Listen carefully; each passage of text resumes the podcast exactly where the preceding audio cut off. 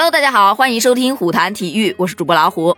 北京时间二十四日晚，二零二二卡塔尔世界杯小组赛 H 组展开了较量。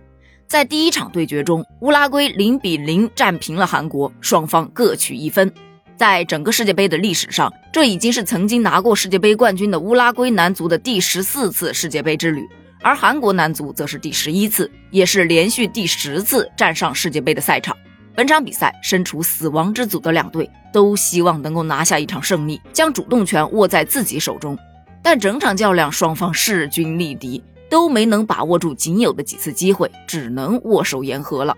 本场比赛，现效力于英超热刺队的韩国球星孙兴敏首发登场，这是他代表韩国队出战的第一百零六场国际比赛。蝙蝠侠面具在场上那是相当的抢眼呐。乌拉圭方面呢？本场比赛是苏亚雷斯代表乌拉圭队参加的第一百三十五场国际比赛。本届世界杯或许是他与戈丁、卡瓦尼、卡塞雷斯、穆斯莱拉等球队黄金一代球员的谢幕演出。而对于本届世界杯，苏亚雷斯非常珍惜。对我来说，最后一次征战世界杯很特别，我更喜欢享受这种感觉。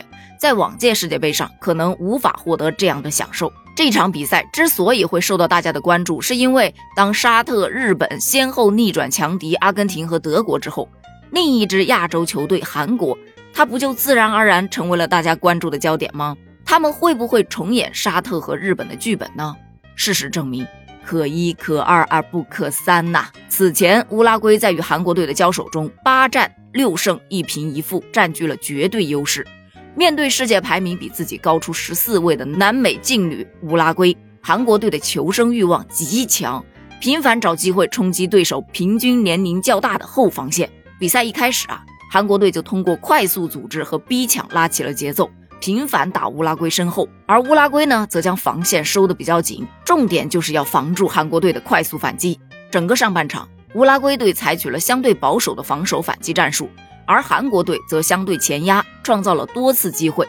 值得注意的是啊，面罩似乎还是对孙兴敏的发挥产生了负面影响。他在比赛中不断的调整面罩，并在半场哨音响起后就立刻摘下了面罩。下半场一边再战，双方继续焦灼。比赛最后十五分钟，双方进行了多次换人调整，进攻节奏也是陡增，然而却始终攻不破对方的球门。于是双方零比零战平，各取了一分。整场比赛呀，双方互有攻守。